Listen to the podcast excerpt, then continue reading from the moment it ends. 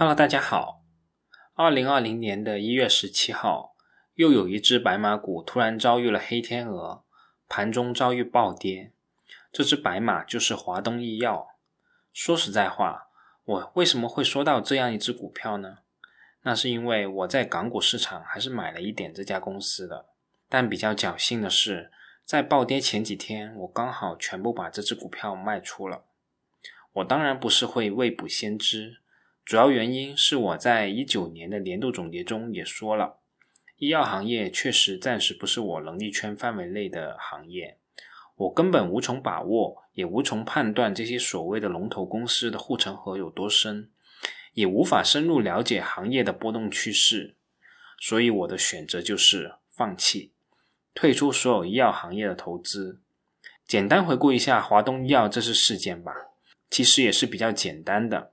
华东医药的股价在上周五突然出现了闪崩，主要原因就是华东医药旗下的子公司中美华东从阿卡波糖的竞标企业中出局了。在周五午间收盘前，有媒体报道称，在第二轮药品集中采购中，阿卡波糖的竞标企业有华东医药旗下的子公司中美华东、绿叶制药及德国拜耳。三家企业的报价分别是十三点九六元、九点六元和五点四二元，规格都是五十毫克三十片。德国拜耳折算单片的价格为零点一八零七元，比规定的最高有效申报价零点八三五三元低了接近百分之八十。阿卡波糖作为一种口服降血糖药，在肠道内可以竞争性抑制葡萄糖苷水解酶。抑制淀粉类分解为葡萄糖，进而减少肠道内葡萄糖的吸收，从而缓解餐后高血糖，达到降血糖的作用。中美华东公司为华东医药全资控股子公司，阿卡波糖又是中美华东的核心产品。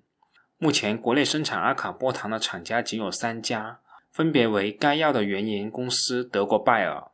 以及仿制药华东医药和绿叶制药，其中。华东医药占据第二大市场份额，占比为百分之三十。据华东医药之前发布的一些公告显示，阿卡波糖片是公司销售收入最大的一种化学药药剂产品。二零一五年，华东医药阿卡波糖销售收入超过十亿；二零一六年的销售收入超过十五亿；二零一七年的销售收入超过二十亿；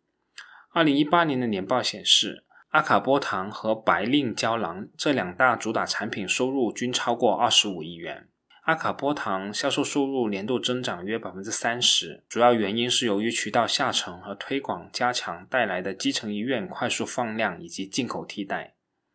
阿卡波糖作为华东医药的核心产品，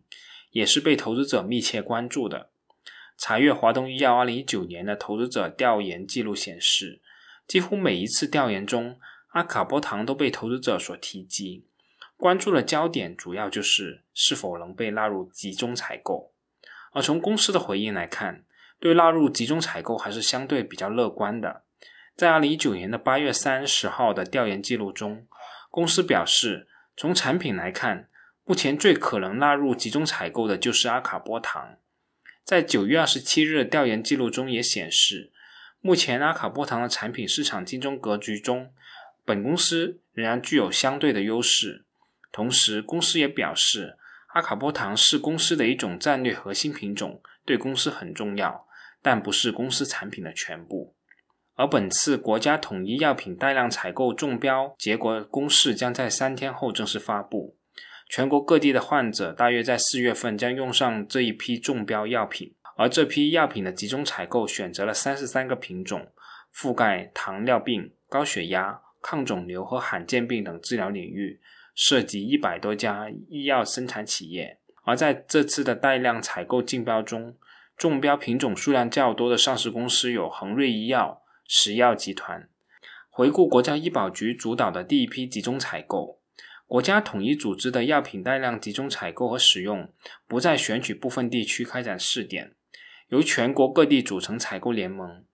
第一批国家集中采购在二零一九年的九月二十四号开标，与二零一八年的最低采购价相比，拟中选的产品价格平均降幅在百分之五十九左右。从股价表现上来看，产品的中标企业和未中标的企业走势分化是比较严重的。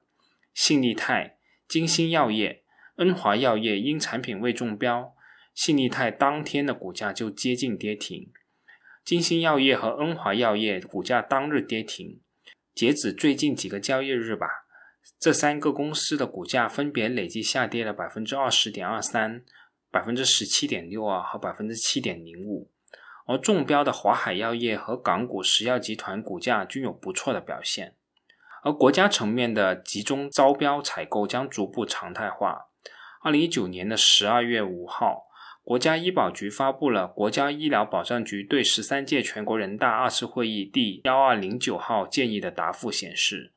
将在国内开展高值耗材带量采购试点工作。国家医保局表示。将选取重点品种实施带量采购的试点工作，降低高值医用耗材的价格。对于这一系列的政策趋势和变动，我个人确实无法估计对具体某一家医药行业上市公司的影响，但总体的影响我是能大致知道的。医药企业的毛利率必然是要下降的，成功中标的企业通过量的增加弥补降价的损失。而无法中标的企业，则是很大机会被逐渐边缘化。这只是行业方面，而具体到某一家上市公司，我确实不知道这个阿卡波糖的市场容量、患者需求度是否有替代药、是否有下一代产品、主要的工艺和主要原材料等等，我一概不知。反观我自己曾经购买过医药相关的企业，包括同仁堂、东阿阿胶、华东医药、复星医药。中证医药指数等等，基本上也是以亏损和持平居多，盈利最多的也就是中证医药指数基金了。所以从这个角度来说，我认为我暂时是不太适宜继续参与这个行业的。所以现在做出暂时不参与这个行业，还是比较符合我的实际情况的。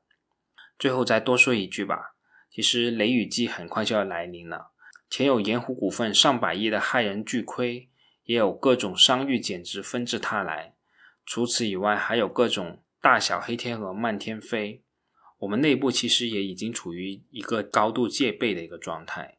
确实，由于过去的一年大环境不太顺利，很多上市公司的业绩都是不如人意的，包括很多业绩对赌难以达标、商誉出现减值、股权激励条件无法达成等等各种情况，都会掀起或大或小的波澜。